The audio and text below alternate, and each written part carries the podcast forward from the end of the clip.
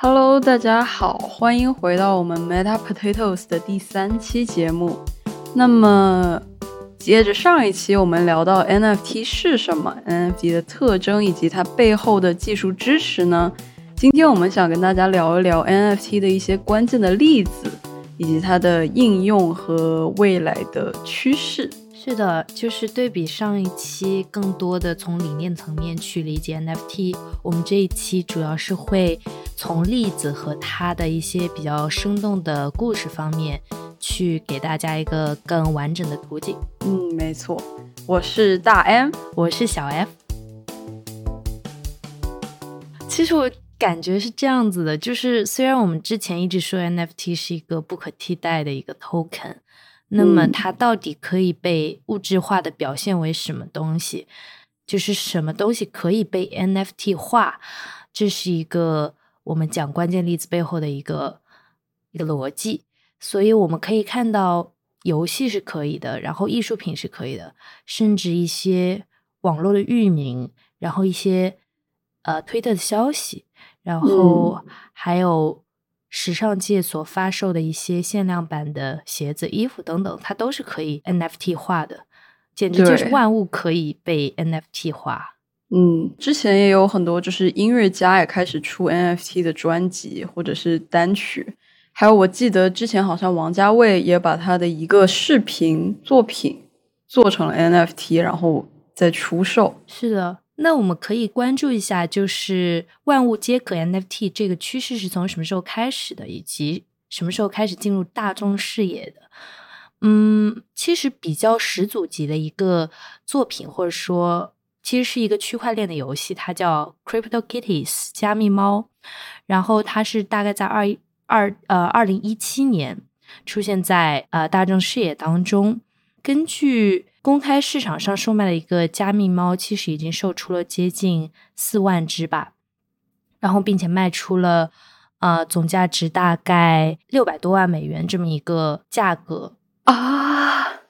对，这个数据可能并不是呃最 up to date，但是就是这个加密猫，它其实就是一个猫的形象，然后它每一个图片可能都是这个猫在不同情况下所做的一些动作。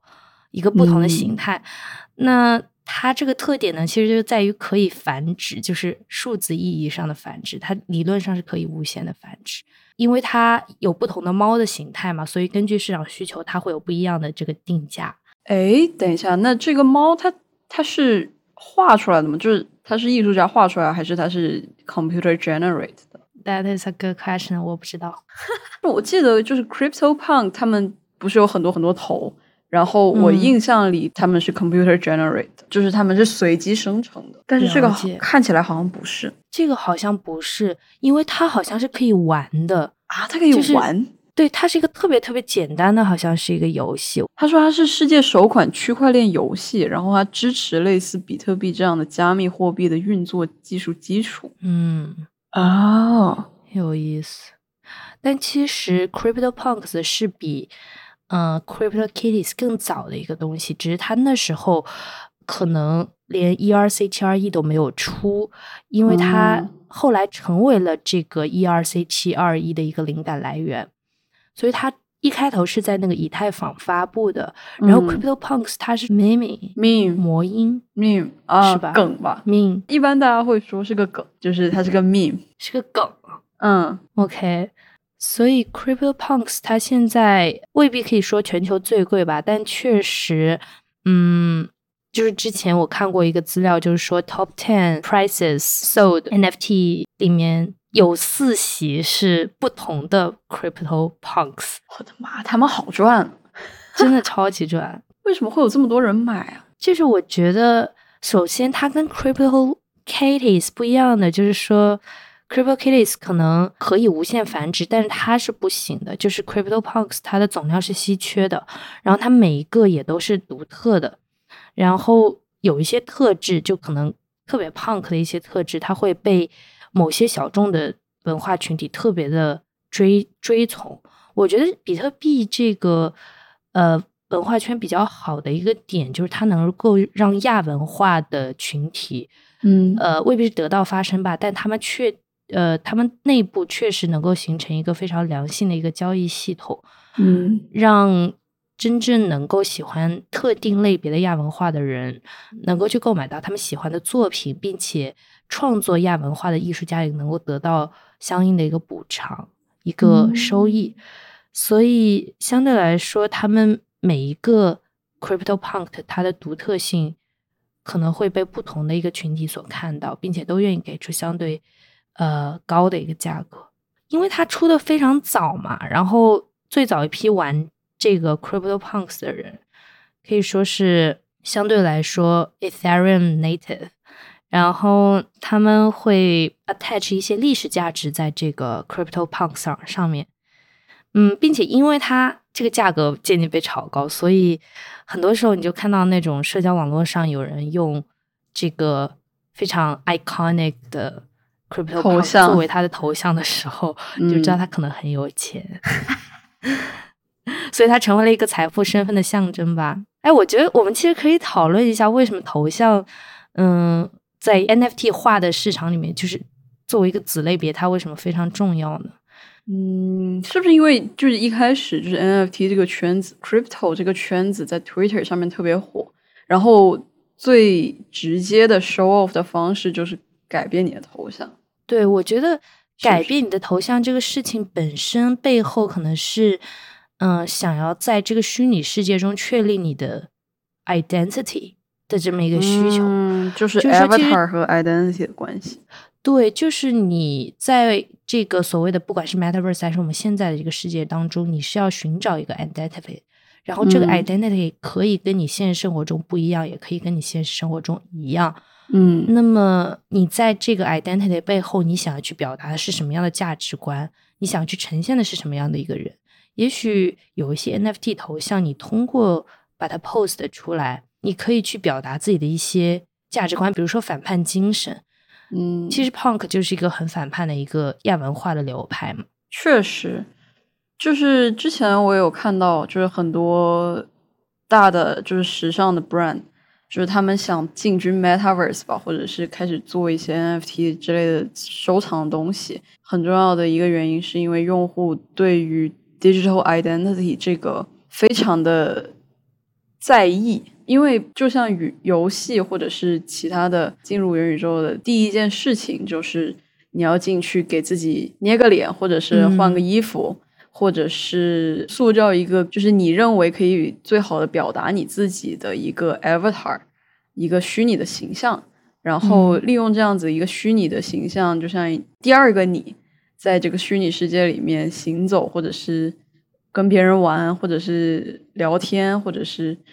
交易就是它是一个非常就是重要的一个因素，虽然大家可能不会那么一下子就意识到，就是我的 identity 透过了这些嗯外在的形象、外在的因素来表现出来，但是实际上它确实是嗯一个非常重要的因素。然后在三 D 世界里面，我们就是或者是游戏世界里面，我们可以塑造一个 avatar，或者是换装换衣服。但是，可能对于平面的世界来说，就是我们现在所处的这个 Web Two 的一个世界来说，最重要的一个展现自己的地方，可能就是头像了，就像微信头像一样，或者是微信的主页的那个背景图，还有一些签名等等。就是只有这些因素是我们自己可以随便乱改的。嗯，我觉得你刚才说到随便乱改这个点，就让我想起了。就是你在这个虚拟世界中可能的表现身份的两种方式，一种是你去游戏化的表现，就比如说我不满足于我现实世界中的一个身份，我想去创造一个更加强有力的我想成为的一个形象。我觉得这跟很多网络小说，然后跟很多科幻电影，嗯，所塑造的那个梦想的帝国是一样的，就是可能在这个帝国里，你身为这个世界的主人公，你拥有一个。讲述自己故事的能力，这个叙事是你你控制的，所以有一些人他可能是出于想要去塑造一个更加完美的，就所谓他认为更加完美的一个人物形象，在这个虚拟世界里面，因为他们在现实世界中实现不了，这可能是一种游戏化的一个社会身份。另外一种就是可能你真的是有非常想要表达的东西。你感觉你在现实生活中被压抑了，比如说一些性少数群体，然后一些嗯女性主义者，他们可能会更加的，就是在社会政治的意义上去使用这个 identity，在这个虚拟网络里面进行发声。就我我在美国这边读书的一个很大的一个感想，就是我感觉这边的 identity politics 是非常强盛的，就是每个人都在。询问自己的来源，然后询问自己的身份是什么？就我觉得也有可能跟美国是一个 immigrant country 有关吧。就是确实大多数人都是移民的，然后甚至有多种族的呃血液在身体里面，所以大家都在问自己从哪里来，然后自己身份是什么。然后在这样寻找身份的一个过程当中，嗯，在现实生活中一个寻找身份的过程，也可以映射到这个虚拟世界当中。所以整体上我。觉得这个不管是游戏化的一个 identity，还是一个你真的 social 意义上的 identity，都是在呃虚拟世界或者说我们所畅想的一个元宇宙当中非常重要的一个点。嗯，确实。还有另外一件事情是，我之前有跟朋友聊天的时候，我有问到，因为他对于 NFT 这个东西就是并不那么抱有正面的态度吧。他会觉得 NFT 这个东西是一个就是 ephemeral 的东西，它是一个瞬转瞬即逝的东西。然后我当时问他，就是他对于 Metaverse 还有 NFT 的想法到底是怎么样的呢？他说，很重要一个点是因为当我在给我的 Avatar 换脸，或者是捏脸，或者是换衣服的时候，没有一个完全的沉浸感，就是我会觉得这是一个第三人称的视角去帮。我塑造的一个形象在做事情，真正让他有沉浸感的时候是像在 VR 里面，就是以第一人称的视角去体验游戏，或者是嗯生活，或者是跟朋友交流的时候。但是这个时候往往又是看不到自己身上是，就看不到自己是长什么样的。就是我觉得这个还挺有意思的，因为。可能每个人对于元宇宙这个概念，或者是一些时下的一些新的东西的概念都很不一样。因为他本身也是学 fashion 的，就是他也是一个服装设计师。然后在这件事情上，其实很多服装设计师都有一个类似的想法，就是追求潮流是一件不那么有趣的事情。最有趣的事情是，嗯，找到最适合自己的。嗯，fashion 吧，就是最适合自己的风格才是，嗯，每个人应该做的。然后我觉得在这件事情上就跟 identity 一样，就虽然时尚就是一个潮流吧，但是不可能你每个季度就是每一天你都去跟随这个潮流，然后换新的衣服或者每出一季新的衣服你都去买，这这不是一件非常的平衡的事情。可能更适合自己的就是。找到最适适合自己的 style，适合自己的风格，然后更契合自己的 identity，对的，去展示自己是个什么样的人。是，其实我觉得刚才涉及到一个 fashion 平民化问题，就是其实对于一些普罗大众来说，他去看待这个时尚行业的人，就会觉得他们是需要引领潮流的。就是应该跟我现在身上穿的东西不一样的，所以他们可能不会觉得 OK，我只要适合自己就好。我需要去一个潮流去引领我，这样我知道往哪里走。但是可能对于身处时尚界本身的人来说，他们可能更加去倡导大众要就是找到自己适合的一个穿衣风格，这样子。嗯。我觉得对，其实时尚本身就是它是一个引领潮流的东西，但最终每个人都可以在这个潮流这个反反复复的这个浪潮里面，就是找到适合自己的一个风格。我觉得这确实是很重要，就像就像人生在这个漫长的道路上，是吧？在这个反复的呃被生活摩擦的过程里面，就是终将会找到一个自己喜欢的东西，然后自己愿意热爱一辈子的事情。差不多吧，对。然后刚才你也说到了一些时尚品牌，那时尚品牌他们跟 NFT 主要有几个结合点呢？我目前可能观察到一些，就是嗯，就是比如说一些品牌，他会想去把他们自己发售的一个限量。版的，不管是衣服、鞋子，就 NFT 化。然后另外也有一些品牌可能会想要跟一些所谓的 Metaverse platform 去联合，然后推出一些不管是游戏还是 project，然后让大家去 engage 到这个生态里面。所以我很好奇，就是身为一个之前读 fashion design 的人，你 对于这个呃时尚界和 NFT 的一个结合是怎么样一个观察？嗯，其实，在时尚这个 industry 里面，很早开始，他们就有在尝试跟 metaverse 或者是呃 immersive 的 experience 有关的一些事情，比方说 AR 的 filter，或者是 VR 的时尚的时时装周啊，然后一些嗯，在 Instagram 上面会有那种 AR 的那种虚拟的商店啊，然后还有一些就是试穿的包包，或者试试拿的包包或者鞋子什么的。但是 NFT 这个东西，因为它本身就很新，就是基本上是二零二零年才开始，就是有毛头的一个东西。然后 NFT 这个东西呢，在二零二一年，时尚界的牌子才开始大力进军，可以这么说。然后二零二一年就算是一个非常大的一个 NFT 的一个年。其实最早的一件事情，应该是在二零二一年的四月份。就是 LVMH，它联合了好几个奢侈品的牌子，然后造了一个 platform 叫 Aura，然后它是一个就是专门针对 luxury brands 造出来的一个基于区块链的一个平台，然后它可以让，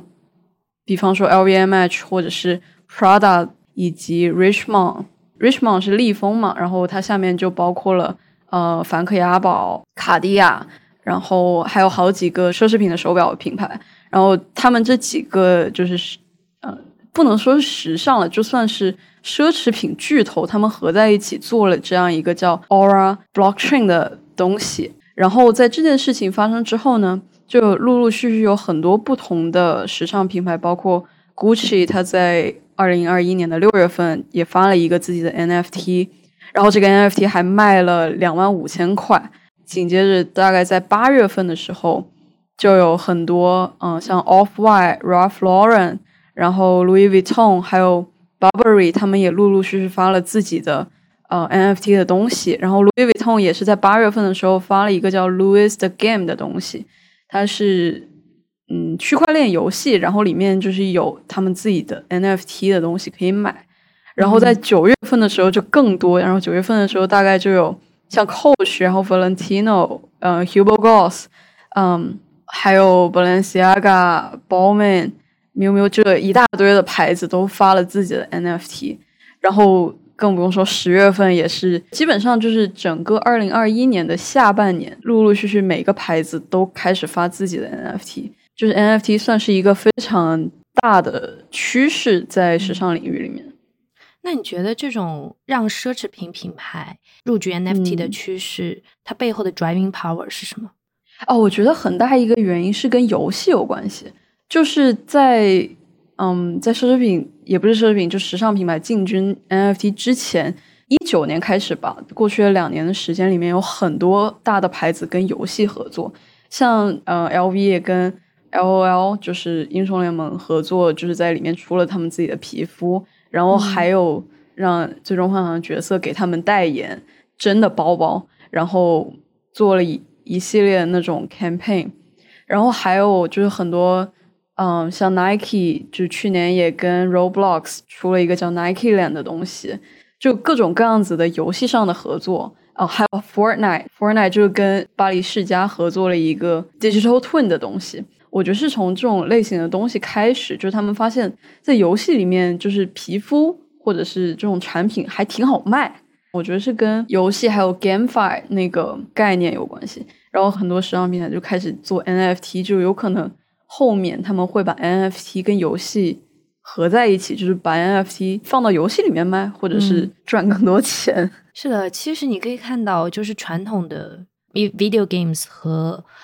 在区块链上的一个游戏，它的一个核心区别就是在于它里面的那个 marketplace 里面卖的东西是不是 NFT 化了。就是比如说我们在传统的游戏里面，呃，我去买一个皮肤，那首先这个皮肤它只能在你这个游戏里面进行流通，它很很少能够被卖到别的游戏里面去。第二个就是这个皮肤本身，假如这个游戏不存在，那它的价值也没有了。你也没有办法拿到这个游戏之外的地方去卖？然后还有一个点就是，它实际上还是被游戏公司控制的。就如果这个游戏公司它写一行代码说让你这个，他说全网限量的一个游戏，呃，这个皮肤，呃，变成了有一百份，那你这个皮肤的一个稀缺性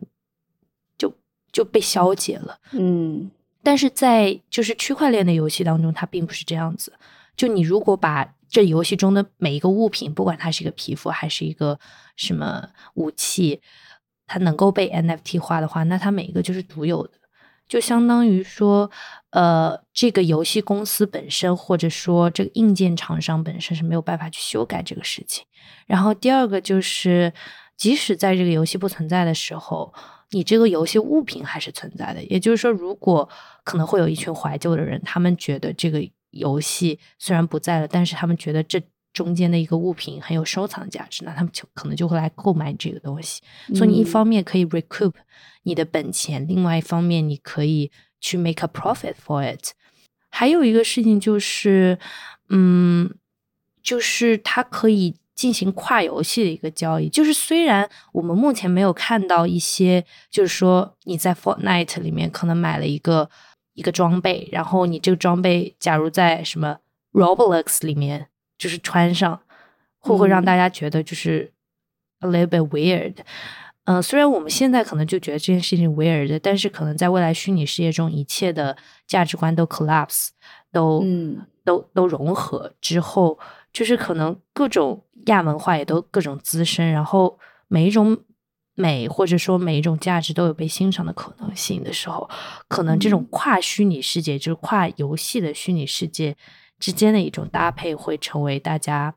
嗯比较追求的东西，或者是另外一个时尚潮流这样子。是的，就是之前我有问到时尚牌子为什么不这么做，我觉得有很大一个原因是平台和平台之间的那个一个阻碍吧。对，因为边界在，就是他没有办法跨平台的去做事情。对对对，而且还有因为是利润会不一样，就是是的，因为每个游戏的后面的公司不一样，然后你在给不同的游戏做这个东西或者卖到不同的游戏平台的时候，那后面获利的公司也不一样。那如果这个东西可以连通的话，就代表了公司和公司之间就是要有很多很多公司连在一起，就是合作才能是的推动这件事情发展。然后这个事情也不知道什么时候才能发生。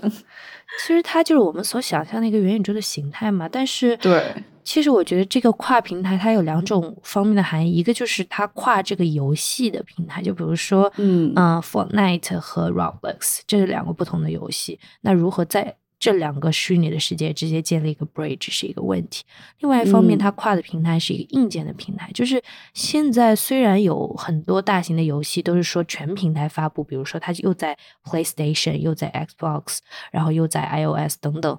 发布，但是其实它在不同平台之间，它抽的一个利率，然后它能分到的这么一个，就创作者以及开发者能够分到这么一个分成也是不一样的，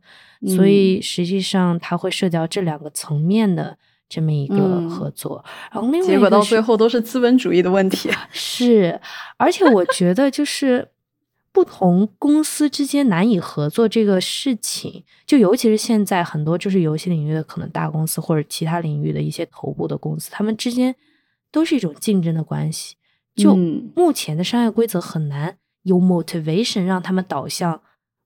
一个真的合作共赢的状态。如果他们已经是这个行业头部的话，所以我觉得元宇宙可能是想颠覆的是这么一种格局，就是说他会想要去更好的。让这些大公司之间能够达成合作，或者说至少这些大公司所控制的小 studio 之间能够达成一个合作。是的，而且哎，等一下，我们之前不是提到过 NFT 不是可以更好的支持创作者经济嘛？因为尤其是中小创作者。对，而且它不是可以给他标个记，然后后面没有一次交易都会有百分之多少的提成给到最初的那个创作者。嗯，但是如果真的这个事情可以实现的话，那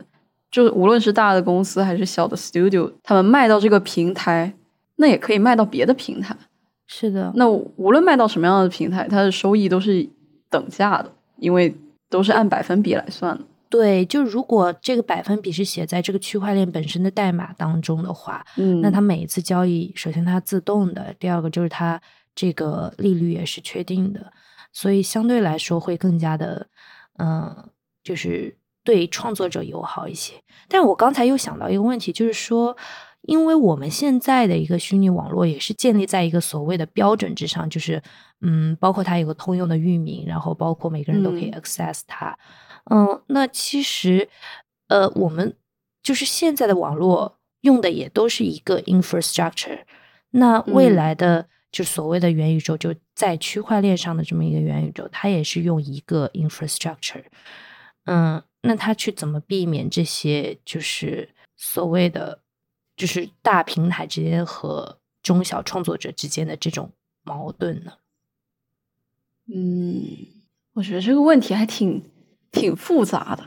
我们可以找一期，就是邀请一个嘉宾来跟我们一起讨论这样子的问题。是的，我觉得可以。话说回来，刚刚我们不是提到了很多服装品牌就是出 NFT 嘛？然后去年大概就也是下半年的时候，嗯，阿迪达斯买了他在 Sandbox 上面的第一块 Virtual Land。我觉得虚拟地产这个东西也是一个。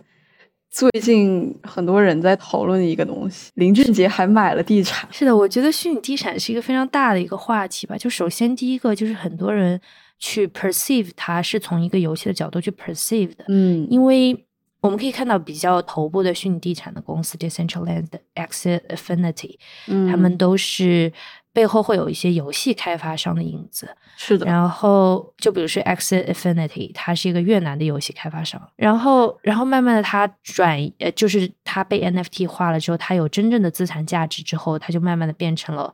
嗯，你真的可以拥有产权的一块地在虚拟世界当中。所以这个 Virtual Land 确实是一个挺有意思的话题。然后我关注到一个比较有意思的倾向，就是说，我们先暂时抛开它房产本身的这么一个价值来看，比如说像 X Infinity，如果你把它作为一个游戏的话，那它单日的平均收入其实与王者荣耀已经并列全球第一了，这是在二零二一年六月的时候的事情。对，是那时候的单日就是一个 pick 吧。然后另外一个就是，它其实被认为是东南亚呃国家去赚第一世界的钱。这是为什么呢？因为很多就是东南亚人，他通过玩这个游戏，就是这个游戏有个机制叫 Play to Earn，然后就相当于把这个游戏当做一种谋生的手段，然后在这个游戏里去赚钱。然后很多往这个游戏里投钱的人，往往是第一世界的人，所以，嗯，所以他会有这么一个逻辑。但是我想到的是，还有很多人可能会借助就是。呃，虚拟地产这样子的一个概念，他们会觉得就是我是投到虚拟世界的一个房产这样子，是的，就是有种炒房的感觉。这个钱反正现在也不用，我就当投资了，然后就放在里面。对，所以这时候我们就要引入它这个资产的概念，就是它一个资本主义的元素进来。就是它本来可能就是个游戏，但是为什么它里面会有一个 play to earn 的机制？这个机制它会激励你去炒。这怎么说呢？就比如说。游戏本身是一个，就是我们玩游戏觉得很快乐，觉得自己被满足了，是这么一个事情。然后不需要我在游戏的过程当中，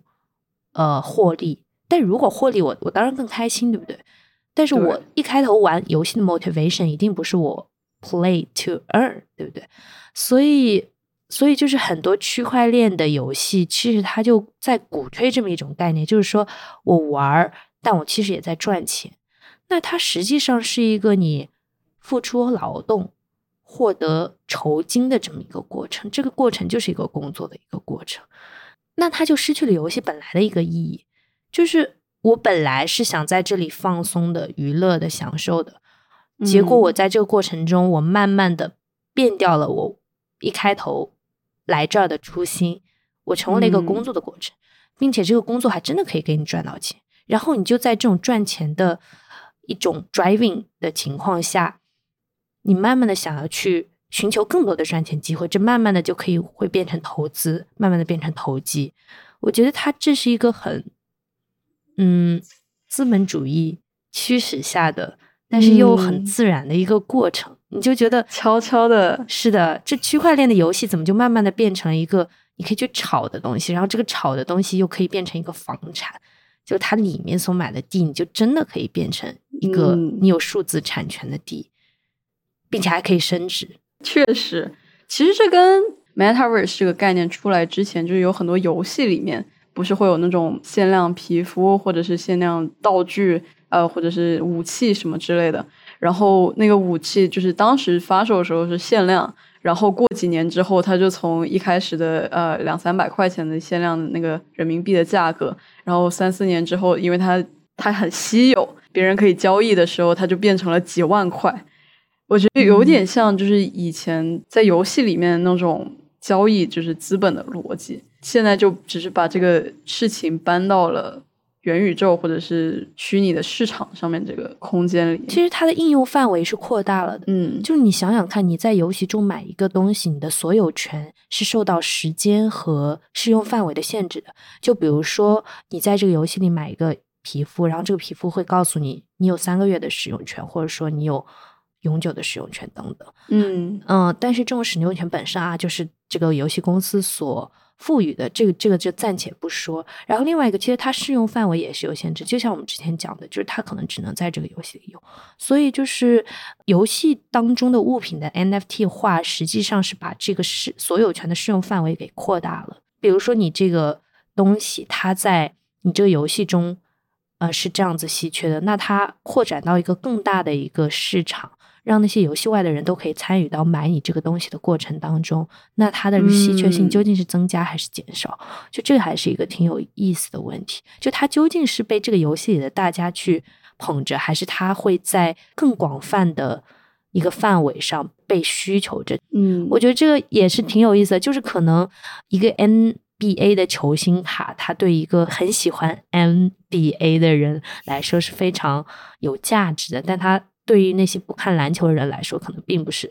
那么的有 reward。嗯，哎，你这么说，其实游戏王它不是会有卡吗？就是游戏王那个游戏，然后以前就是大家买那个游戏王的卡，只是为了玩游戏王这个游戏。后来好像出了什么金的游戏王的卡，然后它就变成了一个好几十万那个收藏的东西。我觉得它跟就是 NFT 这个，就是你刚刚说的那个概念还挺像的，就是它本身只是一个游戏里面的一个道具，但是当它就是变成了一个稀有的东西，它的价值就被提升了。是的。我觉得一方面是从这种游戏的这个小范围扩展到一个更大的大众层面的范围，然后它的价值意义可能会被改变。另外一方面，就你刚才说的奢侈品为什么结合游戏入局元宇宙这个事情，会让我想到像奢侈品这么一个大众公认的有炫耀价值的东西，它进入到一个相对于比较集中的市场之后，大家对于这个价值是否还继续认可，或者说，嗯，这个认可程度更高？就是它会有双向的过程，就是你小众东西进入大众，然后大众的东西在小众的这个圈子中，是不是还会被追捧？就比如说有有一些人，就是我不知道，我不是很了解这个 fashion industry，但是我大概清楚，他们可能不是非常 eager 的去追求大牌，反而会去更加的去一些 niche brand，会去在这种品牌上寻找和自己的共鸣。对，其实就像你刚刚说的，就是有很多 luxury brand 和 niche brand 都急着在就是近期就是进入这个市场，这个 virtual market 很大一个原因就是跟你刚刚说的那样，因为他们本身就已经在物理世界有了一定的名誉，然后他已经积攒了一大波的忠实的用户，那么他进入这个 virtual market 就变得非常的容易。比起就是 digitally oriented 的那种牌子，就自己创造衣服或者是自己创造呃皮肤的那种小的工作室来说，这种大的奢侈品牌或者是已经有了一定知名度的这种时装品牌来说，实际上他们是竞争关系就是没有办法做比较的，因为他们本身已经有了很大一群客户量。这种类型的时尚品牌在进入虚拟市场之后呢？他们不但可以吸引本身在虚拟市场里面的人，因为他们都知道这些品牌。不仅仅是这样，他们还可以带去很多物理世界里面的粉丝。嗯，就是可能很多人本身他们不知道 NFT 是什么，但是当这个牌子进入了 virtual market 之后。那很多粉丝或者是关注这个牌子的人也会跟着他们一起进入这个 virtual market。是的，我其实观察到，就是你所谓的在 metaverse 当中参与品牌，其实有两种吧。一种就是像这些原本就具有品牌价值的一个公司，这些公司可能会包括像。呃，Gucci 这样子的奢侈品的品牌，因为它确实是把品牌做到了一个极致，能够让所有人在穿上这个衣服的那一刻就知道自己的价值，彰显自己的身份地位等等。另外一方面，这些呃原本就很受欢迎的 IP 也是一个很大的参与方，就比如说 Marvel Studios，然后 DC 所所创造的那那一个宇宙。因为它承载了大家对于这个世界的一个幻想，所以它更加的呃，如果它当中的一些物品能够被 NFT 化，会让大家对于这个世界的一个幻想性得到了一个物质化的一个承载。所以我觉得，就是这是原本就会比较有粉丝量的品牌进驻元宇宙的这么一个情况。但是我们另外一方面也发现，呃，有一种。强龙和地头蛇打架的感觉吧，就是你你说大品牌，它未必就在这个元宇宙当中可以占得先机，所以现在很多大品牌进去，可能真的就是 fear of missing out，就是我一定要 NFT 化，我一定要跟这个元宇宙搭上关系啊，这样我怕别的品牌超过我，或者说这些元宇宙当中新出来的小品牌能够占据一个新的话语权。其实我们现在已经看到很多 NFT studio，然后呃呃数字原生的一些品牌。他们在这个网络中有更大的一个声量了，然后，并且因为 Metaverse 本身的一个技术革新，它其实也孵化了很多新的一个娱乐产品、一些娱乐 IP，还有一些 To C 品牌的一个建立。所以，其实它现在还是处于一个也不叫百家争鸣吧，但确实像是那种逐鹿之战的那种感觉，嗯，就是混战状态。就是怎么说呢？本身就是物理世界已经有一定粉丝基数的牌子进入元宇宙，它有一个很大的问题，就在于它自己内部，它实际上是没有一个针对元宇宙这个市场的一个，可能还没有一个这样的部门。嗯，所以像比较大的服装品牌，那他想进入这个 Metaverse，那他要有能力去建这个三 D 的模型，他要有能力去造这个三 D 的衣服。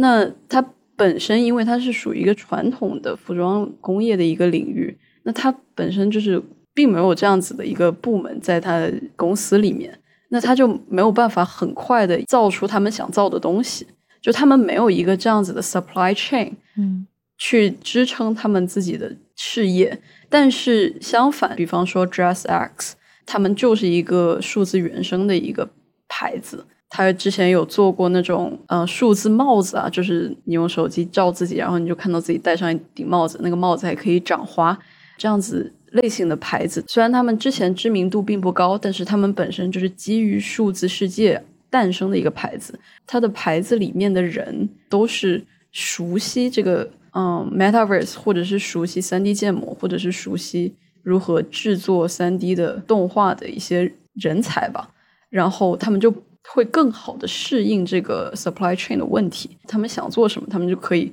很快的，就是做出来。嗯，对，我觉得你刚才提到的涉及到就是把他们的想法 visualize，然后 materialize 的过程，就是其实元宇宙有很多都会涉及到。你有一个 idea，然后你把这个 idea 真的做出来，做成一个产品，不管是一个数字原生的产品，还是一个数字孪生，也就是物理和虚拟世界对应的一个产品。但其实很多的 fashion brands，或者说其他的一些 non fashion brands，就是一些一些 Coca Cola 这种，他们会更多的从一个 branding 或者说 marketing 的角度去做，嗯尤其是很多公司，它其实是在 marketing 的这个下面去做一个。NFT 的品牌营销方案就类似于这样子，然后再去推出它的那个具有 NFT 藏品的一个营销的手段，所以我觉得现在很多 NFT 是镶嵌在品牌营销这个逻辑里面的。没错，他们其实就基本上投入到 Metaverse 或者投入到 NFT 里面的钱，都是从他们的呃营销这个资金来投入的，就是他们没有办法就是。一下子从 design 或者是 production 这个方面，就他们结构就是完全不一样。大的牌子他们做这件事情就是为了提高他们的知名度，打入这个圈子，他们就是想做营销。但是小的那种 digital oriented 那种牌子，他们的目的就是做数字世界的资产，对他们就是做 production，在虚拟世界里面卖他们的东西。嗯，是两种完全不一样的。资金来源也是两种完全不一样的 business model 吧，应该说。对，我觉得谈完这些大的这种奢侈品品牌，以及一些，嗯，就所谓的一个传统行业巨头的这么一个入局之外，我们可以谈一下，就是 NFT 它如何更加的往平民化的方向发展。因为我其实发现了，就是现在除了一些完整的一些 NFT，就比如说完整的一个 album。然后完整的一幅画之外，还会有一些呃，就是小的类似于 building blocks 这样子的东西被 NFT 化，就比如说呃一段音轨，然后或者是一块画布。我觉得这样子的就更加碎片化的一个 NFT 类型，实际上是能够使大众更加好的创作的。就即使你不是一个艺术家，你也可以把不同的音轨结合起来，不同的画给。叠加起来，这样可能会形成一种不一样的一种艺术，然后这种艺术也有可能会被人看到。这样子，嗯，而且好像不仅仅是这样，也有很多就是个人在制作各种各样的 NFT。我之前还有看到，就是有人把自己的自拍发到平台上面，然后还真的有人买这样子的 NFT，好神奇，惊了！就是现在感觉，就是制作 NFT 好像是一件很。容易的事情，嗯，大家都在这里赚钱。是的，我觉得其实两种吧，一种就是这种容易让所谓的我们去 appreciate 的艺术，这个艺术本身的水准成为了一个问题。另外一个就是，嗯，你刚才说赚钱，其实很多人他并不是为了艺术而去走入这个行业，他可能更多的是想要去炒作自己的作品，或者说我想要去在不同的。就在二级市场中卖出更高的价钱，然后我觉得第一个就是问题，就是关于艺术水准的问题。嗯，我其实在想啊，就是谁能决定这个艺术到底有没有水准？因为我之前跟朋友聊天的时候，我们发现啊，就是在 OpenSea、SuperRare 这些嗯 NFT 交易平台上，嗯嗯，你可以看到很多的艺术品，它其实质量不是那么高的，就是是的。我以一个艺术从业者的角度去看的话，嗯，但是我们现实世界中是怎么去定义这个艺术水准高不高的呢？其实它也是有一个中心化的机构去定义的。这个中心化本身的就它未必是一个中心化，但它确实是一套。评价体系，就比如说，它有特定的 curator，然后它有特定的 art critics，就这些 critics 他们的言论是非常具有引导性的。然后同样也有也会有一些大的博物馆、美术馆，嗯。他们会说，OK，梵高的作品特别的是无价之宝，然后毕加索的作品虽然你可能有一些看不懂，但是它就是具有艺术水准的。那我们其实，在现实世界中被告知什么样的作品是好的，就是我们其实没有形成自己的 art creation 的体系，嗯，但是呢，在没有形成这么一种体系的情况下，我们又进入了一个就是非常鱼龙混杂的这么一个 NFT 艺术品的市场的时候，嗯，你就很难去，因为它是去中心化的，你很难去建立一个自己的审美体系，嗯，其实分辨它的价值。对你，如果单纯从一个买家或者说。呃，我们单纯不说买家，我们就说说一个普通人的角度，其实很难形成这种审美体系。另外一个，你就是从艺术家的角度来说，他们即使在现实世界中，也是有自己的一套审美体系的。就是其实每个艺术家他所定义的艺术都是不一样的，所以就是创作者和这个观赏者，就普遍意义上的观赏者形成一种割裂。然后这是在这种 NFT 交易平台上看到一个非常有意义的现象。就是我们应该怎么去定义艺术，以及怎么去评价艺术这个点。然后另外一个就是，嗯，刚才也说到的炒嘛，就是其实艺术炒作这个事情，在就是现现有的一个藏藏品市场中也是存在的。就是我们可以看到很多 NFT，它就是以艺术品、收藏品，就是 collectibles 这么一个身份存在的。就比如说，呃，其实这个收藏界就可以看到两种趋向吧，一种就是原本就专注于 digital art 的艺术家，然后他们的 NFT 艺术品的拍卖是多次创了记录的，就是嗯，我们之前提到过 BPO 的嗯六千九百三十五万美元的那幅 NFT 的作品，但是其实在去年的十二月二号，它已经被另外一个叫 Pax 这么一个也是 digital artist。嗯，他的另外一幅画叫《The Merge》超越了，就是他那个画大概拍了九千一百八十万美元，然后所以就是它是不断的被炒上去的。但是其实你去 look at 他的画，然后你去看 Beeple 的画，你会觉得他就是一个很普通一个 digital art 的一个作品，对，只是它被 NFT 化了，它被可以证明拥有产权了，所以它一下子飙升到这么高。然后另外一方面，你也看到一些知名的艺术家涉足到了 NFT 领域，比如说国内一些蔡国强呀，然后国外大家比较知名的就是草间弥生，他之前有个叫《一念永恒》的一个作品也是上了 NFT，所以它背后的这个逻辑还是一个藏收藏界的逻辑。就收藏界的逻辑，它可以说你说的好听点就是艺术投资嘛，说的不好听一点，其实也是一种形式的炒作。嗯。但其实你刚刚有说到，就是关于艺术审美这个问题，就跟我之前有提到，就是跟时尚潮流一样，大家对穿衣服都有各自的看法，大家对世界名画或者是身边朋友画的画都有很不一样的感受。但实际上，要怎样评价它好不好，就是最重要的还是自己。嗯，因为就像如果我要在虚拟世界买一幅画，那。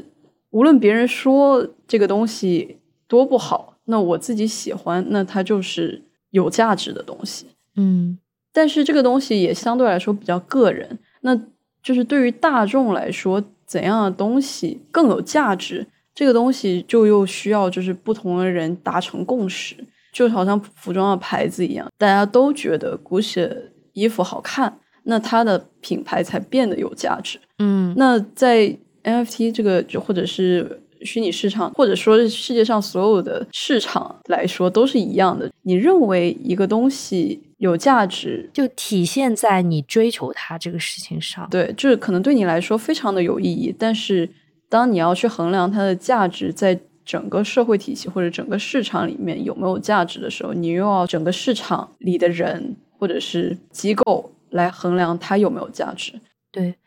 我觉得理论上它是大众审美去决定了这个东西它究竟有没有价值，但是我们其实，在现实世界中看到，就所谓的大众审美也是一个被建构起来的东西。是的，是的，它是被很多的大品牌联合，或者说大品牌背后那几个很少有，就是那几个设计师或者是媒体，对，决定了下一季的风向。是的，然后还有那些就是时装周啊什么的，为什么时装周就要领引领潮流？对这一段时间的潮流，就为什么？然后你就会发现，OK，这个时装周出来了，然后那几个大品牌的那几个设计出来了，然后就会有一些类似于中大型的品牌去跟上去，然后去设计同款的，就是同类似的东西类型的服装，然后又会有小的，就是没有什么。主建的品牌再去跟着那些中大型的去生产，所以就它就变得大众了。对，它就是 top down 这么一个过程，然后让你穿的这一季衣服变成了大众的审美。对，但是在 NFT 的一个一个语境当中，就我也是说理论上，因为现在其实做的非常的没有那么的真的达到一个大众审美去决定了这个物品价格的一个程度嘛。然后就是在 NFT 的语境下，你就会发现，其实如果大家都喜欢这个东西，那这个东西自然这个价格就高了。对，就这个物品它并没有证书来证明它的价值，但是知道它的人多了，喜欢它的人多了，它才变得有价值。就好像怎么说呢？国内的明星或者是嗯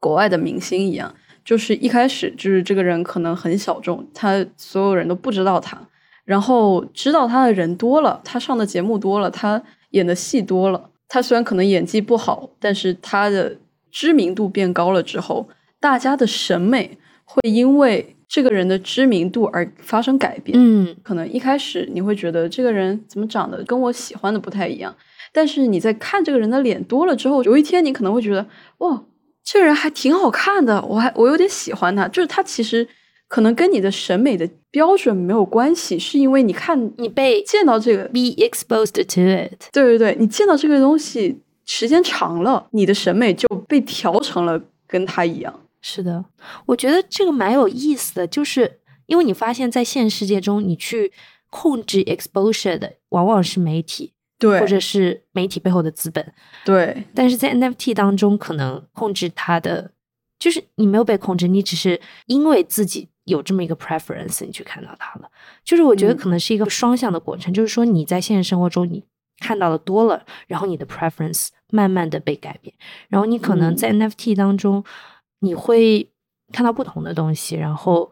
你会根据你的 preference 去挑选。嗯，是的。对我们刚才讲了那么多关键例子，差不多已经讲完了，感觉。我们要不要来介绍一下，就是 NFT 这几个主要的交易平台？其实我们刚才一直都没有讲。其实我觉得它应该在第一期讲的，因为它相对来说是一个知识性的东西。对，但是其实现在讲也没有关系，因为大家可以知道一下。反正最大的就是 Open Sea，基本上所有东西都会在上面卖，然后 link 你的 wallet，你就可以开始交易。对，然后还有像 Super Rare 啊，还有最近出来的一个叫 Lux Rare，也是非常嗯迅猛的一个 NFT 交易平台。其实它，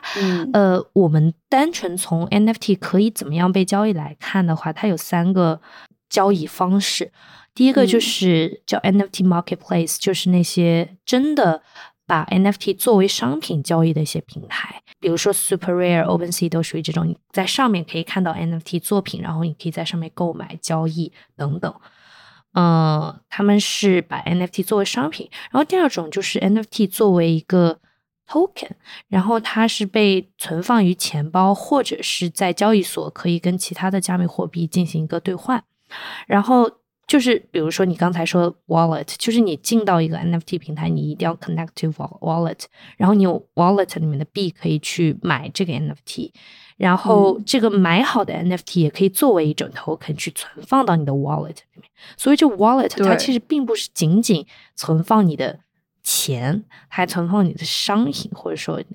那个一个 NFT，对，然后它就是一个集中的，能够看你在呃虚拟世界中拥有多少资产的这么一个包，嗯，对，一个空间，是的。然后第三种就是跟现实世界中一样嘛，也是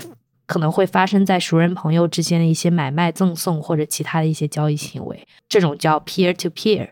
是直接从 wallet 就可以给出去吗？哦，对，可以，就是你如果知道对方的，比如说对方在 Ethereum 上面，你也在 Ethereum 上面，然后我们各自是有自己的名字的，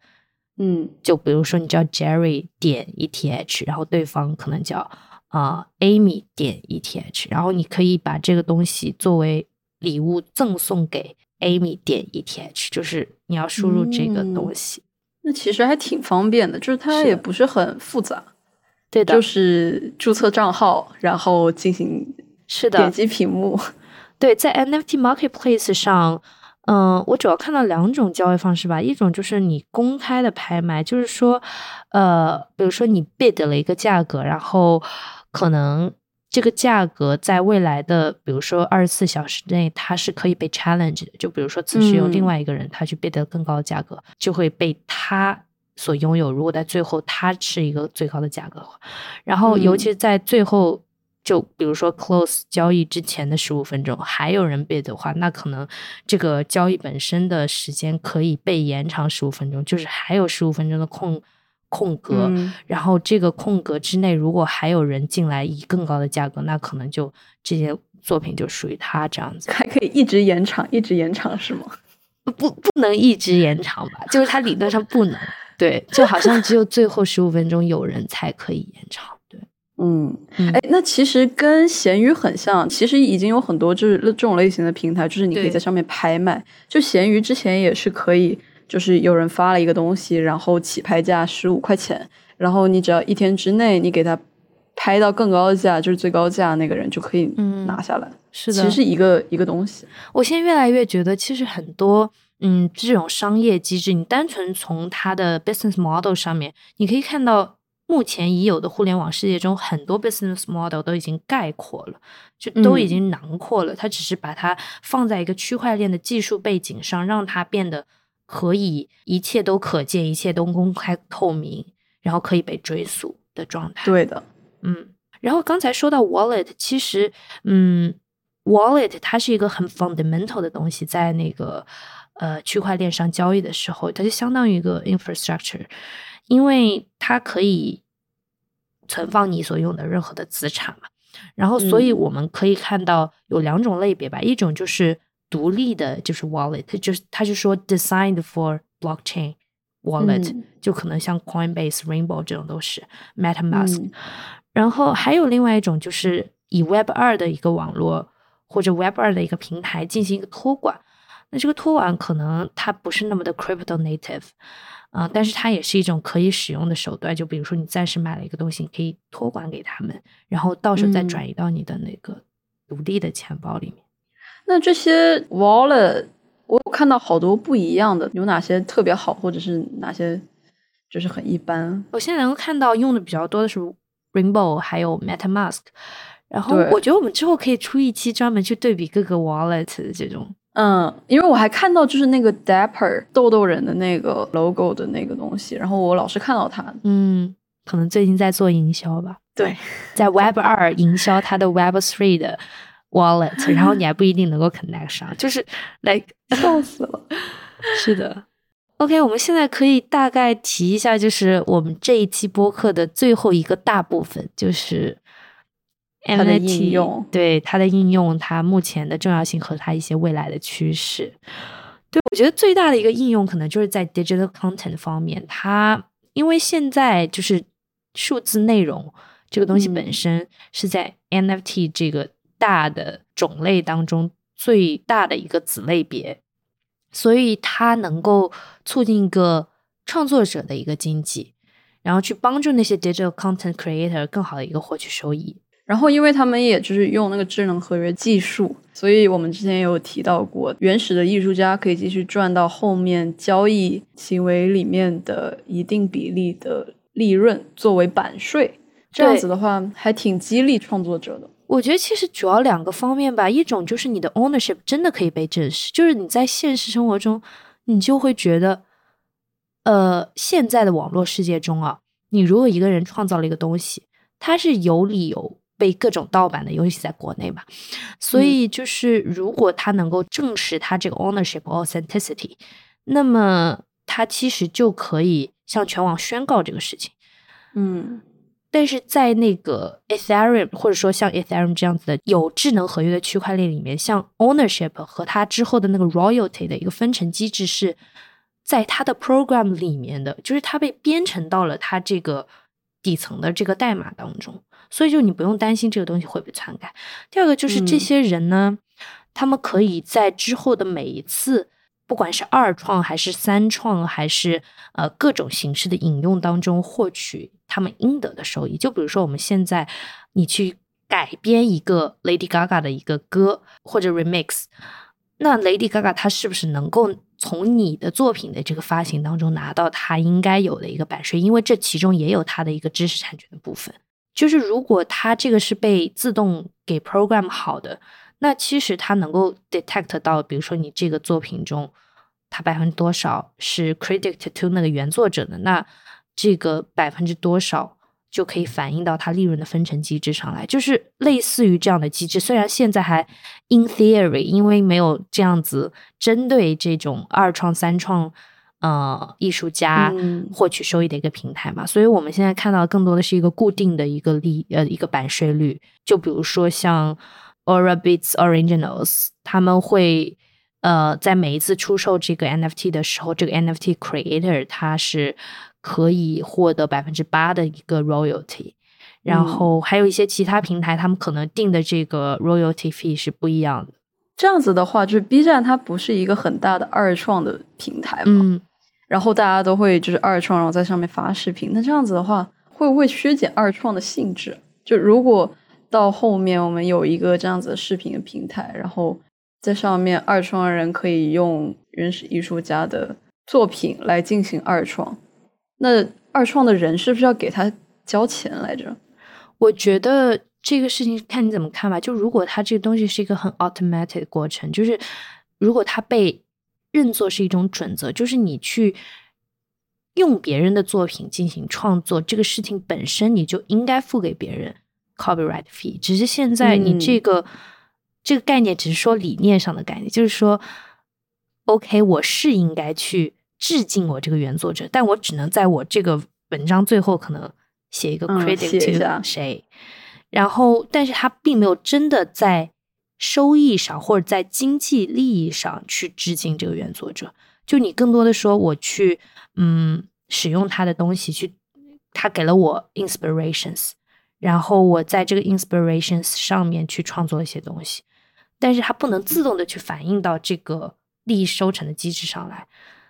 所以就是他只是把之前我们存在于创作者理念中的一个概念，它在经济利益上这个层面进行实现了。然后第二个就是你二创的人，他也是一个创作者。如果他被三创了之后，他也希望从他之后的那个利益链当中获得利益。就是其实这个创作者经济，就说每个人都是创作者嘛，那他肯定是希望自己创作的东西获得利益的。就不管他是不是这个 original 的创作者，所以它其实是一个更好的、更良性的一个生态，就能够帮助呃创作者。总体上去帮助创作者的 inspirations 的一个激发，嗯，因为我们还是不能摆脱资本主义和钱的驱使。那如果以后真的会这样子的话，那我不就可以在家里面坐着，然后赚 cryptocurrency？是呀，我觉得这个事情也跟就是，呃，就是你消除剥削有关系。为什么突然讲到这个东西？是因为我 最近在想一个事儿，就是我们在每一个地方。的劳动得到的 payment 是不一样的。就比如说，我在美国开卡车，就是比在国内开卡车可能要赚钱十倍或者怎么样，就是因为每个地方劳动力市场它的一个稀缺程度是不一样的。我说的地方，它是以国家为单位的，就是说，嗯，比如说中国，中国劳动力价格低嘛，所以之前会有一些第一世界的国家会把他们的一些劳动力密集的产业输送到国内。那如果就是我说，在 in theory 一个 metaverse，它把所有的国家都 connect 起来，并且，嗯，不同国家之间不受至少劳动力流转这方面的限制，那其实全球就是一个 market，你的劳动就是一个 pure 的劳动，你通过这个 pure 的劳动得到你 pure 的 payment，它不会受这个国家的一些 restrictions，也不会受这个国家的供需状况的。影响，就比如说你是一个 VR engineer，那其实你在一个全球的 VR engineering 的一个 market 上被标价，然后哪里来了一个 work，然后你就 take 这个 work，然后获取你应该有的行业标准的一个薪资，就或者说根据你的 level 定的这么一个薪资，它实际上是会让劳动变得更加的纯粹，像劳动，而不是资本把你剥削的这么一个过程。那不就是道道想做的事吗？就是把任务分成合约，然后你完成了这个合约，你就能拿到等价的那个收入。对，就是因为到，我们之后再去具体讲到啊。它其实就 是，嗯，说他们是围绕一个目标，然后围围绕着一个 project，然后这个 project 做成了之后，每一个参与他制作的人，根据他们付所付出的劳动，能够获得他们应该有的那个 percent 的报酬。对，我觉得这个这个理念确实跟我刚才说的是有一定的重合之处的。其实我想要表达的点就是说，你刚才说就在家里也可以赚全世界的钱，这个点会让我想到，就是你即使 work remotely，你你的劳动还是在一个全球的市场上被标价的，就这样子会让你有 incentive 去各个地方劳动。就嗯，它跟你 physically 待的那个地方可能没有什么没有关系，没有关系。对啊，所以就是我的。劳动市场不就扩大了吗？那我就是做的事情就是可以变得更多。对，而且它也会让这个世界变得更加的平等吧。就是 in theory，这是为什么呢？就是比如说你，你身为一个呃富人，假如，那么你可以选择在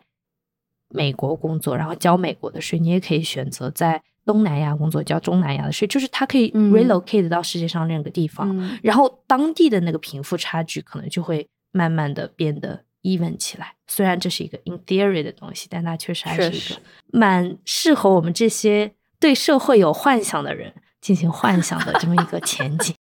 接下来我们来讲一讲，就是这个 NFT 跟物理世界的有什么样子的应用和关系呢？啊，那刚才我们讲了一些 digital content 和它背后的一个创作者的经济，呃，和 NFT 结合会产生什么样的一个突破？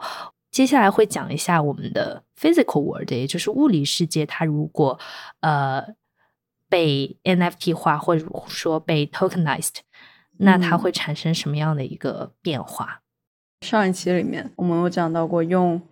NFT 的本质不就是契约嘛，就是给一个资产做标记。嗯，那其实物理世界上所有的资产都可以被标被标记。如果真的应用到物理世界的话，它可以代替很多，嗯，像房产证之类的东西，或者是账单，或者是收据。哦，我之前跟一个做 digital project 的人，一个创始人聊天，然后。哦，我先解释一下 physical 是什么，就是跟它的名字一样，它是把 physical 和 digital 结合到了一起，就是可能在物理世界中，呃，有一个你线上所创作的一个东西的一个对应。就比如说他当时想的，其实他也给我看了，就是他有一个类似于信用卡一样的东西，就这个是他的一个在 digital world 当中的一个 identity，做成了卡的一个样子。所以我们在想，就如果你在这个 digital world，你可以去基于它的一个金融体系去做一个类似于信用卡一样的东西，在现实生活中可以用，并且它还是嗯能够被现有的这个央行系统去接受的话，那它其实嗯就真的就万物 NFT 化，就是因为它这个信用卡又在这个网上。这个虚拟网络上有一个独有的 identifier，它也只属于你，所有人也都知道。所以你如果把它从一个非金融物品，就类似于像一支笔，然后这些东西慢慢的转移到一个金融物品，就是或者有金融含义的物品，就比如说汽车、房屋这种动产、不动产，还有就信用卡这样属于你的一个银行的资产证明，那那它其实是一个。非常大的一个应用市场，这样子的话，好像世界就会变得方便很多。对，就是其实就跟你想的那种高科技的世界一样的，就是比如说你可能回家你都不需要一个钥匙，你只需要在 blockchain 上面有一个私钥，然后你去对应到你这个钥匙，然后你就可以去解开它，就是非常的 high technology 的世界吧，就是可以去幻想一个，感觉还不错。对。然后刚才其实也说到一个金融资产的一个 tokenization，那它其实背后涉及到一个大概念，就是 DeFi，就是 decentralized finance。我们也会专门开一期讲这个，这个太大了。对，这个太大了。但是 NFT 也在这个呃 decentralized finance world 有了一些应用。就现在虽然 NFT 更多的是在一些艺术品或者一些呃艺术文娱领域。呃，但是它其实也会在金融领域有一些小的应用，就比如说我们之前提到的 fractional ownership，就是呃部分所有权，嗯，就是你可以拥有，比如说一幅画的一千分之一这些。还有一个就是叫 NFT backed loan，比如说你在 crypto 这个世界中，你要借钱或者是借债的话，你肯定需要一个抵押品。然后在之前的呃 crypto world，你可能这个抵押的东西是一个 stable coin。就 stable coin 是 crypto world 当中可以保持跟法律法币的汇率稳定的这么一个 coin，就是比如说一个 stable coin 一般是等于一美元，然后这些 stable coin 可能会有像 USDT 这样子的东西。那么进化到现在这个程度，你可以用 NFT 去 back 你这个贷款，就比如说你在那个协议中签的时候说，呃。如果到时候不能还你这么多钱，那我钱包中的，比如说某一个 Crypto Punk，它就会自动的转移到你的钱包里面去，然后它是写在协议里面的，自动转账，差不多，只是转的那个不是账，而是一个，比如说 Crypto Punk，一个 NFT，对，一个资产，是的，嗯，那 NFT 的趋势大概是怎么样的？在未来又有什么重要性？我觉得要理解 NFT 的趋势，一定要放在一个很大的 Metaverse 的框架中去理解。就是它其实是我们之前第一期所定义的 Metaverse 当中的一个很重要的一个 element。然后它其实整体上就是会推动 Web 二点零向三点零转变。嗯，对，就是最大一个例子就是社交吧。基于 NFT 的社区，我觉得它是会为整个 Web 二点零的社交网络带来一个实质性的竞争。就好像它因为继续扩大，然后也被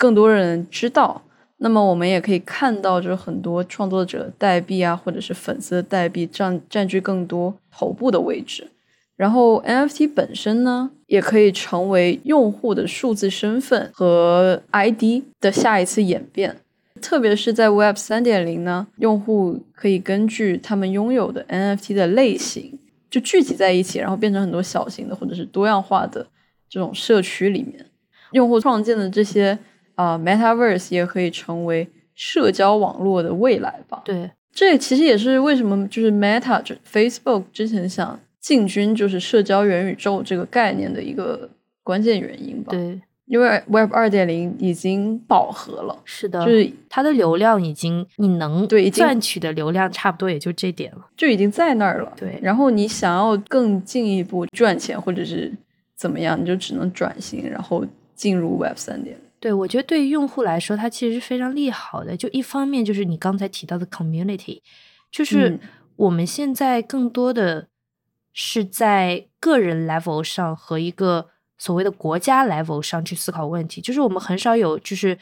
自组成的一个 community 去探讨，就是怎么让这个 community 更加的 sustainable，更加的能够 create 更多的东西，为这个社会做成更更多的一个 impact。所以就是在这种小型的多样化的一个 community 当中，每一个人的，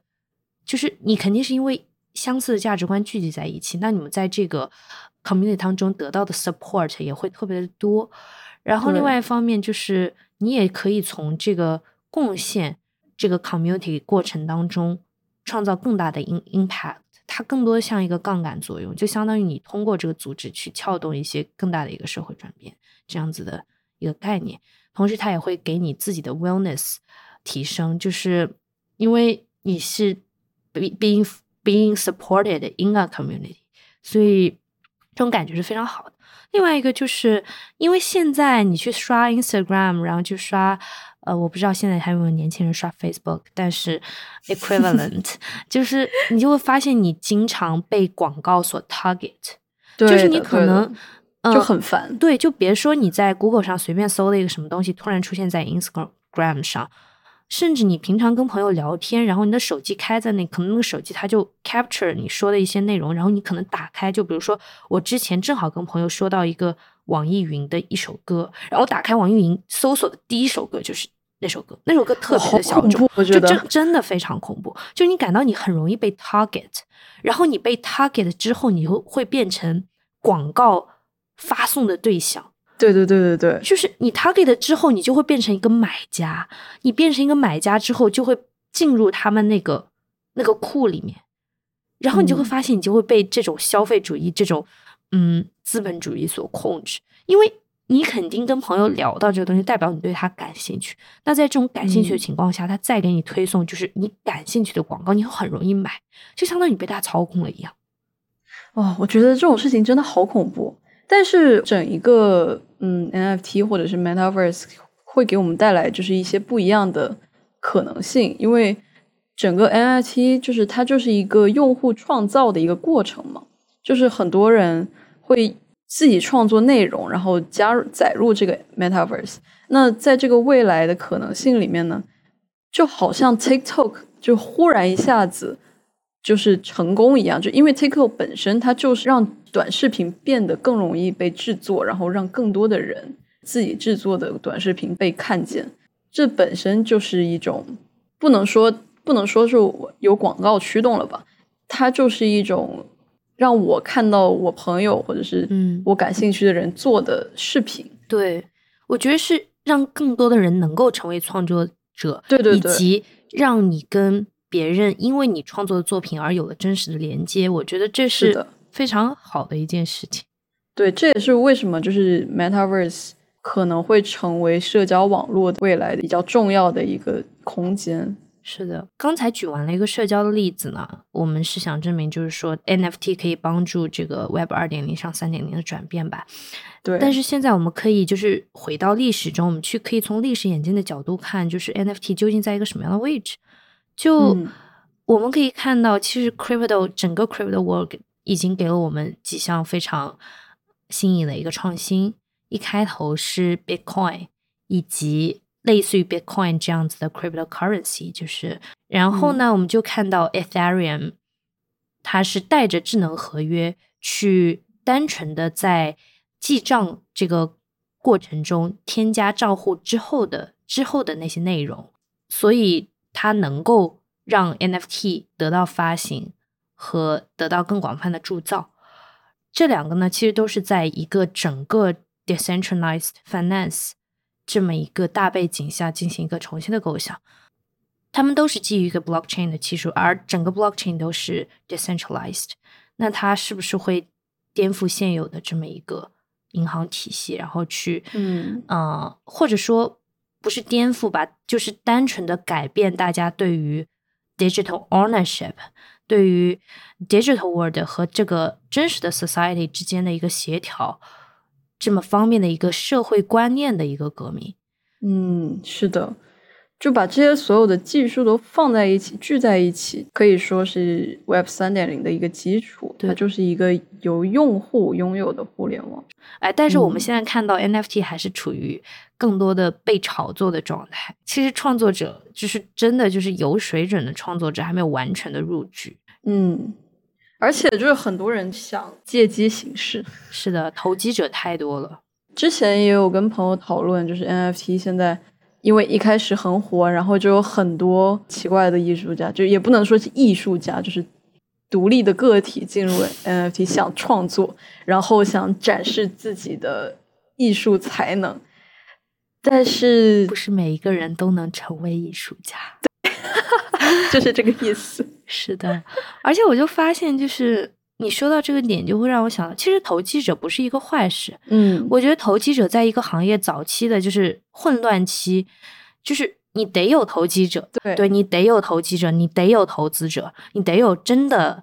很用心在做事情的人。嗯，你也得有真的特别天才的艺术家，就是他们都混在一起，它才形成一个多元的生态，才有可能在这个多元生态中真正跑出一两个呃比较长远的一个项目。所以我觉得这种就跟现在的这个市场会有繁荣萧条周期一样，现在也是在一个泡沫生成的一个过程当中，它到时候也有可能会破灭，然后它也可能会再生成，就是可能会有另外一个 storytelling 出现。对，所以我觉得，嗯，这个。就跟之前的 blockchain，它为什么一直以来不温不火？突然间有一段时间 Bitcoin 大涨，然后大家都会去投机，然后过一段时间，可能 Bitcoin 就是嗯，可能稳定了之后，一些浪潮退去之后，你就发现其实还有一部分继续留在那生根。嗯，就是混乱之中出机遇嘛。是的，真的。而且这种事情就真的很需要。嗯，合适的时间点，或者是需要坚持。就像 cryptocurrency，就其实已经是十几年前就是已经有的东西，但是就是因为嗯，COVID nineteen，就是因为这个疫情的这个过程，才让全世界的人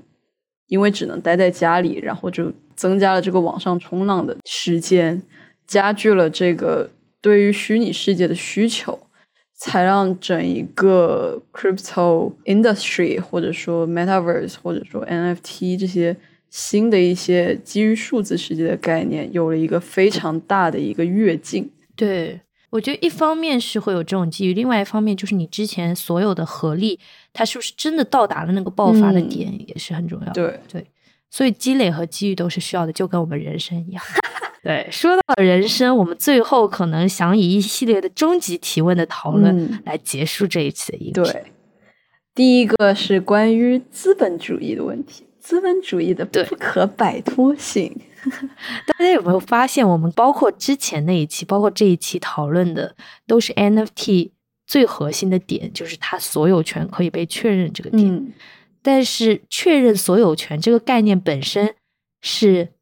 资本主义的概念。嗯我为什么要确认所有权？我要确认那个东西是我私有的，然后我的私有财产才可以被保护，这就是资本主义的核心概念啊。对啊，因为现实世界里面，就是所有权的确立机制，就是通过中心化的机构信任保护，然后通过但不限于像国家或者是法律或者是社会道德这些机制来对私有的财产进行保护。那那去中心化，它其实只是把这个保护的机制移到了一个 Bitcoin，就是呃移到了一个 blockchain based 网络上面而已。就是它根本就没有改变资本主义的本质，嗯，就是我们真的每天都是在被资本主义控制，包括我们之前说到的很多 NFT，它的买卖，嗯。然后它背后这个品牌营销的一个逻辑，就是想让你买，想让你卖，嗯。而且就是它也会造成更深层次的剥削。虽然我们之前也讲到了，它有可能去削弱剥削的这么一个努力，对，所以就是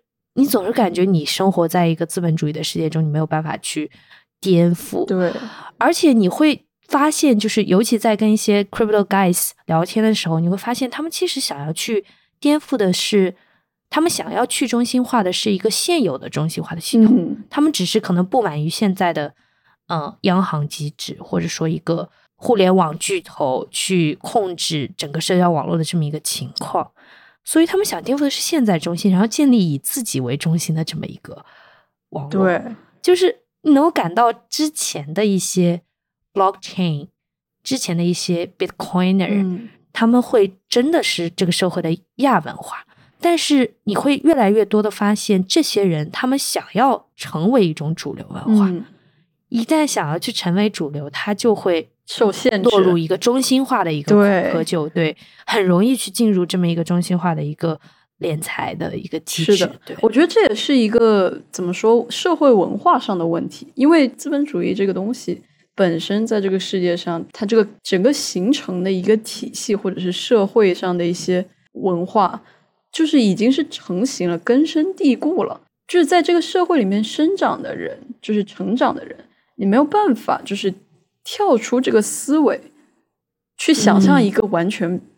不一样的世界。对所以整一个我觉得现在很多你说 crypto world 特别 revolutionize，、嗯其实他们 revolutionize 的东西本身是他们就也是一个根植在他们内心的一个东西。，对。就他不，他没有办法完全的去跳出这个人类社社会去嗯思考，他完全没有办法站在一个所所谓火星人的角度，然后去看你们地球人的这么一个社会的角度去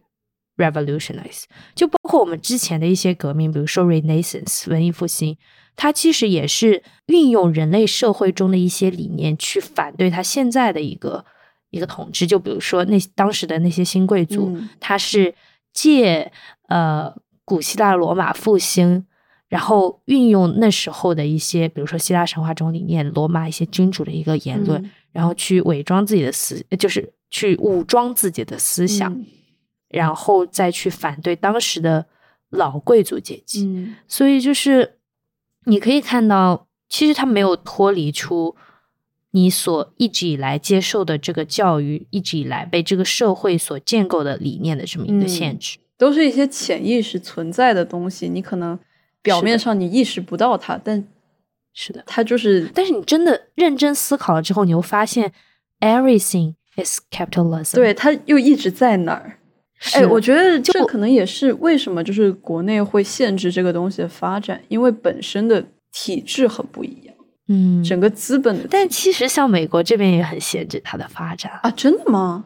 就是 I mean，就是限制像 Bitcoin 这样子发展，包括之前 Coinbase 的那个事情被 censor，而且这件事情还蛮大的。对，这是一件事情。另外一件事情就是很多 crypto 圈里真的 crypto native 的人就觉得 Coinbase 已经不是他们信任的平台了，大多数人，而且是哦，对就对对，是为什么？嗯，你说，因为 Coinbase 它准备走一条传统的募资的路，传统的 IPO 的路，嗯对，就它已经不是 Web Three 的东西了。嗯，如果是这样子，你说就是 Web Three 是一个不可逆的一个进程嘛？全世界都会进入一个 Web Three，否则就断网了，对吧？那嗯在国内就是禁止 cryptocurrency 以及就是类似 NFT 这种类型的区块链的一些技术的情况下，你说就是国内会不会发展出一种完全不一样的 Web Three？我之前跟朋友聊过，就是不是聊的 Web Three，聊的是 Metaverse。我问我问，如果国内没有这种经济系统，不允许这种金融经济相关的一个活动去铸造这个 Metaverse 的基础的话，那怎么去做？然后我就发现，其实国内。你一方面可以说大家真的是在严厉的监管下走出了自己的一条路吧，另外一方面你也不知道这条路是不是才是对的那条路，就是他们会更多的从内容角度去挖掘 Metaverse 的玩法，对，就是对，就是你会发现他这个创意程度绝对比美国这边好多的 Studio 还要玩的花样更多一些，而且因为国内就是它也是一个就是呃逐利的这么一个。一个趋向嘛，所以大小机构都入局到这个 metaverse 的这个概念当中来，所以就使得它这个生态也是百花齐放的。只是它缺少了一个最 fundamental 的东西，which is 经济系统。对，所以就是我觉得也是蛮有意思的，但是你会觉得这种意思缺少了一个 backup 的东西。但是我觉得说不定过两年国内会有自己的一种经济体系，因为之前央行不是已经发了数字人民币吗？那这个东西它肯定会有一整套配合它的一个一个运用诞生吧，就好像说不定以后也会有就是国内自己的呃中国钱包或者是一个中国域名来就是存放你的 digital currency，也也不能说是 cryptocurrency，它就是等一下国内出的数字人民币，它是 crypto 吗？它不是吧？不是啊，它。Crypto 是只能建立在 Blockchain 上，Blockchain 就是去去中心化，你不能有一个国家机构去 issue。其实美国这边也有 Digital USD 啊，对对，纽约市还自己发了一个 NYC Coin。是的，反正就是我觉得还是蛮 exciting，但是。你真的不知道未来在哪里的那种感觉，我觉得国内好多东西都给我这样的感觉。但是国内有好多好有意思的，我之前就是在去年双十一的时候，我在逛淘宝，淘宝上面还有那个元宇宙数字展，然后上面就是我有看到可口可乐，你买一罐可口可乐，你还可以收藏限量的数字藏品，然后它是一个那个可口可乐架子鼓，我觉得好可爱，有意思，是的。然后，对，回到资本主义这个话题，我其实不是说一个社会主义的国家就没有资本主义了。我觉得只要 money 这个东西存在，嗯，它就是资本。对，就是或者说资本的物质化吧。对，它虽然不是资本本身，但是确实是很多人对于资本的第一的印象。对我记得之前跟一个学 performance studies 的一个同学聊天嘛，然后他。其实，performance studies 这个专业本身是一个偏文科的，然后运用的很多都是人类学的一个研究方法，所以他们会去研究一些很呃本质的东西。就是之前他跟我说，他之前从来没有意识到我是如此深的被 capitalism 控制，是因为嗯，比如说当时我其实跟正好跟他在一个饺子店里吃饭，然后他当时就说，其实。我可以不是在这里吃饭的人，然后他他指了指旁边的服务员，他也可以不是在这里的服务生，只是资本主义让我们这样做的。我后来去思考一下，就其实人与人之间，或者说人与物、动物、植物各种物品之间的一个关系，其实可以不是使用和被使用，不是买者和买卖者的关系，就是它可以完全 freely connect each other。但是，因为在资本主义的 setting 之下，比如说资本主义它创造了一个 place，这个 place 就叫餐厅，这个餐厅里面就一定会有厨师，一定会有服务员，一定会有吃饭吃饭的人。然后，只是他创造了这样的角色，然后这样的角色，然后你需要被嵌入这样的角色当中，然后不同角色之间，他又设置了一套你不同角色之间应该去怎么对话的那种体系，就是比如说。你身为一个被服务的人，你就得被服务员服务，然后服务员就该用什么样的一个呃话语体系跟你说话，你才会觉得你被服务。就是这一系列的体系都是在整个资本主义的框架下，他去设计的。那其实听下来，我觉得你的意思就是，整个资本主义构建的这个社会。我们存在的这个世界就是一个 RPG 游戏 世界。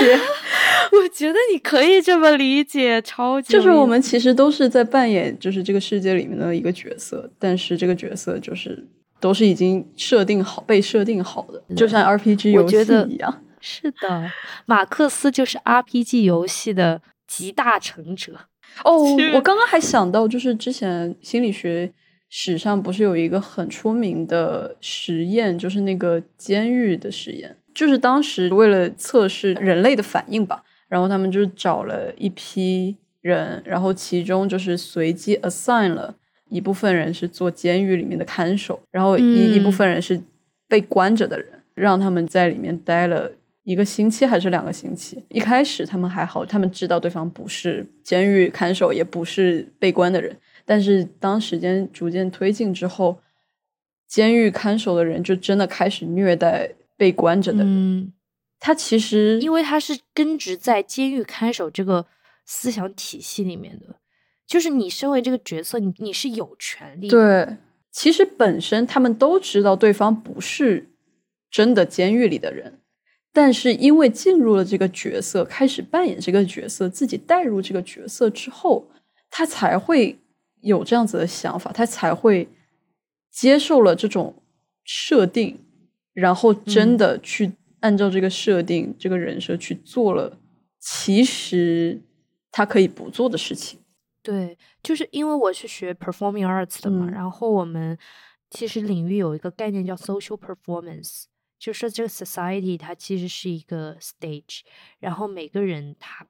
被赋予了不同的角色，然后你在不同的场景下需要去表演不同的人。比如说，你在一个家庭的场景下，你可能要表演一个女儿，一个妈妈，一个姐姐。然后你如果在呃一个商场的一个环境中，你可能要去表演一个购买者的角色。然后如果你在一个法庭上，你可能需要表演原告、被告或者听众等等。就是它的一个核心概念，就是说你的社会的。身份其实都是被 perform 出来的，嗯，就是说你你被告知了有这么一个角色，然后你去表演它，嗯，所以在那个场景下的你可能并不是真的你，而是你表演出来的那个你。其实更激进的一个想法就是也会体现在性别领域。Judith Butler 有一个想法就是 gender is performed，嗯，你 sexuality 就是你天生的那个性别是被。生理上赋予的，但是你在后天表现出这个性别应该有的什么特质，完全是你被告知，嗯，要去这样子表演的。就比如说，这个社会长期以来一直告诉你，男性一定要 masculine，一定要非常的有强力，一定要非常的 aggressive，有进攻性，然后愿意去对抗，就是这些词语，它是后天的被植入到性别体系里面的，所以你会觉得。女性可能就应该柔弱，然后你又去表演这种柔弱，从小到大表演这种柔弱，因为这个社会不断的在加强这种印象，就是你小时候，比如说你如果是一个小女孩，然后你不喜欢玩洋娃娃，你喜欢去玩赛车，然后你就会被家里人说，哎，你应该要去玩洋娃娃，女孩都玩洋娃娃，然后你就不断在这种。强化的体系下被禁锢，变得不是你自己，就被禁锢在那个所谓的性别的表演体系里面。嗯，所以那这么说，整个社会体系还有整个世界都是一种枷锁。那你要怎样才能真正获得自由？这个问题。其实也是很多哲学家，还有就是艺术作品或者影视作品有讨论过，什么才是真正的 freedom？你怎样才能获得真正的 freedom？我觉得一方面是获得 freedom 的问题，另外一方面，其实我刚才说的也是，只是你对这个社会的一个理解。嗯，你可以说，因为这个社会有 assign 的角色，你去呃表演它；你也可以说，因为之前的人去 create 了这么一个角色。然后你要去表扬他，就是它像一个鸡生蛋，蛋生鸡的问题，就是 like 他们其实都是双向影响的。嗯，但是确实追求 freedom，我感觉是人类的本质追求之一。嗯，虽然真正的 freedom，我觉得是永远没有办法达到的，因为 freedom 一定要有 restrictions 作为它的对立才能够存在。相对论是的，你要哎呦，怎么突然间就相对论？对，我觉得这也是为什么很多人会问我是谁，我来自哪里，我要去哪那种很哲学的问题。它其实就是一个很本质的一个更深入了解自己的问题。在了解，我觉得在了解自己的过程中，才能找到突破这个禁锢的一些事情。是的。我觉得回到我们那个 NFT 的讨论呢，其实 NFT 以及它背后的一个 Metaverse 对我们来说也是一种突破自我的一种尝试，并且 Metaverse 给我们提供了一个非常广的一个讨论场，能够让我们从 NFT 不知道为什么讨论到了资本主义的不可摆脱性，又进一步讨论到了一个 freedom，以及我是谁，我来自哪里等等哲学问题，都是非常积极的啊一些。思考的提问，大家就是听众，可以一边在家做饭的时候，一边想想自己是谁，然后我就想抑郁了，很有意思。嗯，那我们这一期大概就录到这里啦，也是非常长的一期。对，下一次我们可以开始邀请嘉宾，看看我们能不能一起过个年。对，好的，非常感谢大家，拜拜，拜拜。